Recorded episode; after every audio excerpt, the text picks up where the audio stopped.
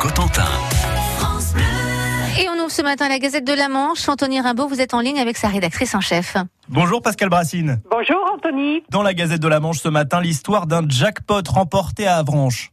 Oui, tout à fait. Alors, euh, c'est à Avranches, effectivement, que le numéro gagnant du jeu de hasard My Million de la Française des Jeux a été remporté. Comme à chaque gain, en fait, l'identité du ou des joueurs est tenue secrète, hein, mais même pour le buraliste qui a vendu euh, ce précieux billet pour le coup, puisqu'il s'agit bien d'un million d'euros. Notre petite enquête, on sait qu'ils seront quatre à se partager ce million et qu'ils avaient pris un abonnement à ce jeu. Donc, ils étaient visiblement bien déterminés à gagner. Et ça fait rêver tout le monde. La Gazette qui fait le point aussi euh, sur euh, les barrages du Sud-Manche. Oui, on reparle de, effectivement de ces barrages dont la déconstruction est imminente, hein, parce que si l'on croit le calendrier d'arrasement, c'est au printemps que la déconstruction doit débuter. Les défenseurs des deux ouvrages du Sud-Manche, que sont Vezin et La Roche-Tibois sur la commune désignée de Buat, se débattent toujours pour préserver les deux, ces deux retenues d'eau.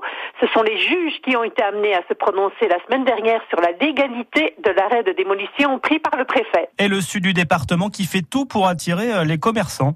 Oui, les commerçants et puis les employés. Il y a d'abord près de Ducet, en fait, une, une dizaine de kilomètres d'Avranches, une petite commune qui offre six mois de loyer gratuit à la personne qui reprendra un commerce de son cœur de bourg, qui est fermé depuis 2017. Et puis il y a cette euh, opération de marketing territorial. Là.